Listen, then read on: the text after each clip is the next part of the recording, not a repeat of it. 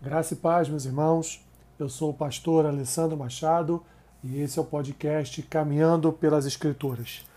Iniciando mais um mês, hoje, dia 1 de março, faremos a leitura de Êxodo, capítulo 12, versículos 31 até o 51, Jó, capítulo 30, Lucas, capítulo 15 e 1 Coríntios, capítulo 16.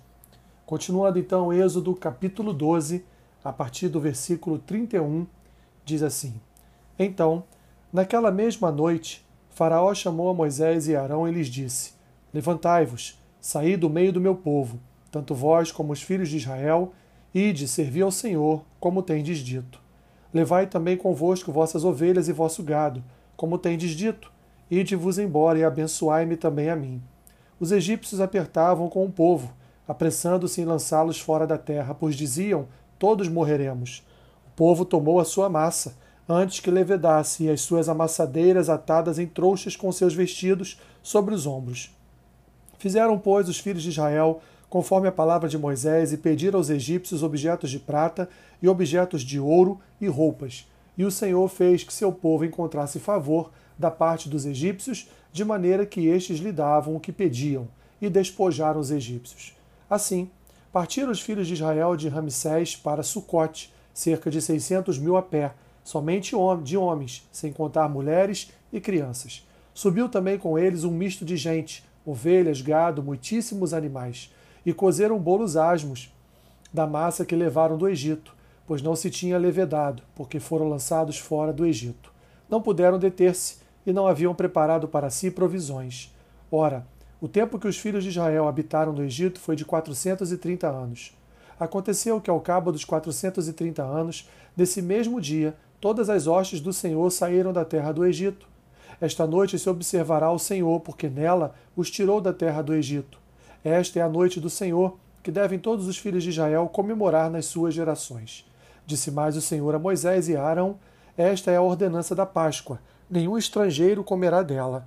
Porém, Todo escravo comprado por dinheiro, depois de o terem circuncidado, comerá dela. O estrangeiro e o assalariado não comerão dela. O cordeiro há de ser comido numa só casa. Da sua carne não levareis fora da casa, nem lhe quebrareis osso nenhum. Toda a congregação de Israel o fará. Porém, se algum estrangeiro se hospedar contigo e quiser celebrar a Páscoa do Senhor, seja-lhe circuncidado todo macho, e então se chegará e a observará, e será como natural da terra, mas nenhum incircunciso comerá dela. A mesma lei haja para o natural e para o forasteiro que peregrinar entre vós. Assim fizeram todos os filhos de Israel, como o Senhor ordenara a Moisés e Arão, assim fizeram. Naquele mesmo dia, tirou o Senhor os filhos de Israel do Egito, segundo as suas turmas. Jó capítulo 30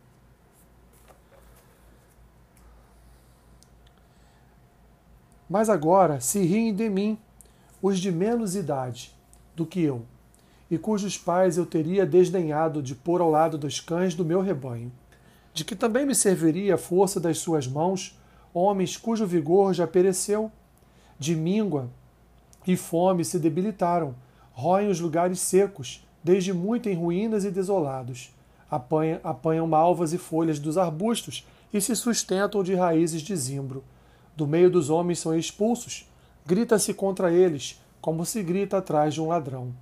Habitam nos desfiladeiros sombrios, nas cavernas da terra e das rochas, bramam entre os arbustos e se ajuntam debaixo dos espinheiros. São filhos de doidos, raça infame, e da terra são escorraçados. Mas agora sou a sua canção de motejo e lhes sirvo de provérbio. Abominam-me, fogem para longe de mim, e não se abstém de me cuspir no rosto, porque Deus afrouxou a corda do meu arco e me oprimiu, pelo que sacudiram de si o freio perante o meu rosto. À direita se levanta uma súcia e me empurra, e contra mim prepara o seu caminho de destruição. Arruinam a minha vereda, promove a minha calamidade, gente que, gente para quem já não há socorro. Vem contra mim como, como por uma grande brecha, e se revolvem avante entre as ruínas. Sobrevieram-me pavores, como pelo vento, é varrida a minha honra, como nuvem, passou a minha felicidade. Agora dentro de mim se me derrama a alma, os dias da aflição se apoderaram de mim.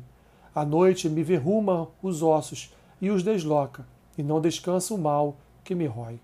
Pela grande violência do meu mal, está desfigurada a minha veste, mal que me cinge como a gola da minha túnica.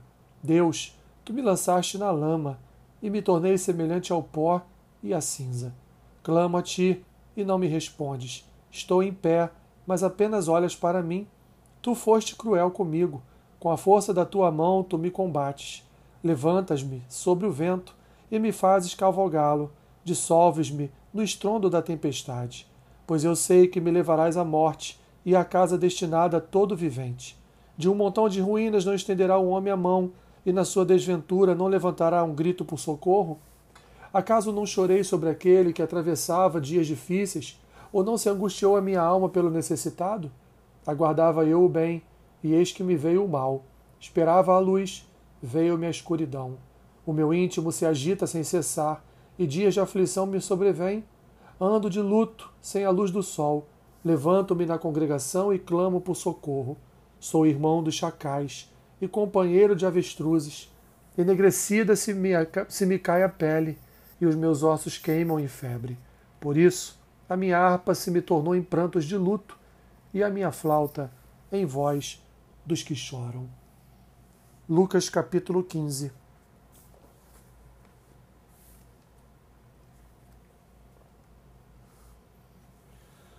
Aproximavam-se de Jesus todos os publicanos e pecadores para o ouvir, e murmuravam os fariseus e os escribas, dizendo: Este recebe pecadores e come com eles.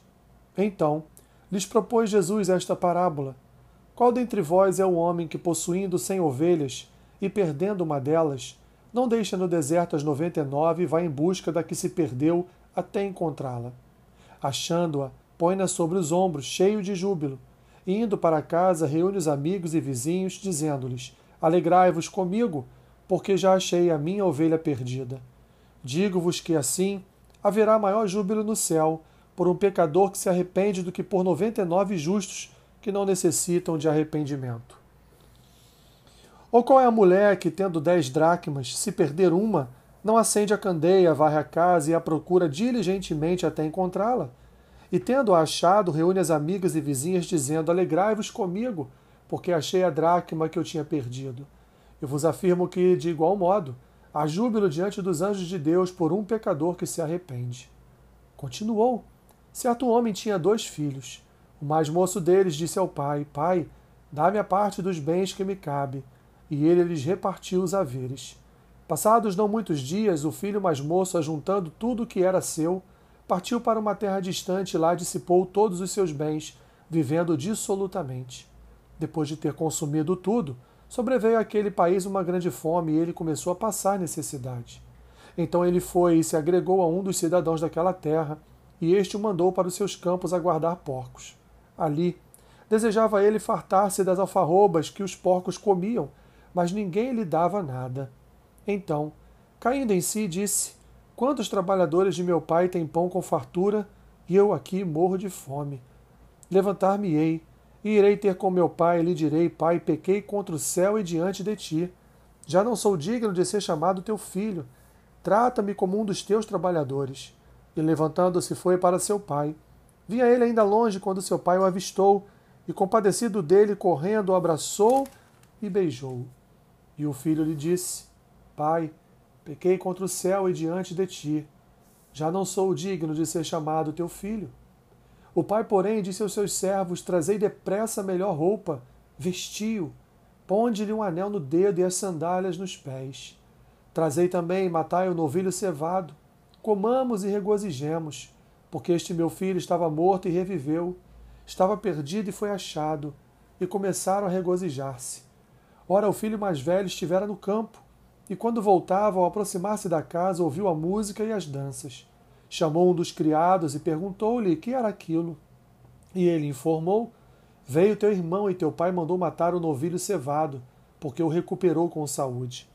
E ele se indignou e não queria entrar. Saindo, porém, o pai procurava conciliá-lo. Mas ele respondeu a seu pai: Há tantos anos que te sirvo, sem jamais transgredir uma ordem tua e nunca me deste um cabrito sequer para alegrar-me com os meus amigos. Vindo, porém, esse teu filho que desperdiçou os teus bens com meretrizes, tu mandaste matar para ele o novilho cevado. Então lhe respondeu o pai: Meu filho, tu sempre estás comigo, tudo o que é meu é teu. Entretanto, era preciso que nos regozijássemos e nos alegrássemos, porque esse teu irmão estava morto e reviveu, estava perdido e foi achado. 1 Coríntios capítulo 16.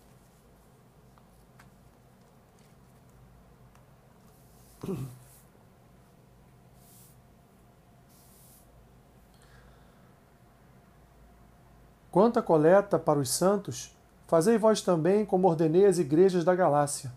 No primeiro dia da semana, cada um de vós ponha de parte em casa, conforme a sua prosperidade, e vá juntando para que se não façam coletas quando eu for.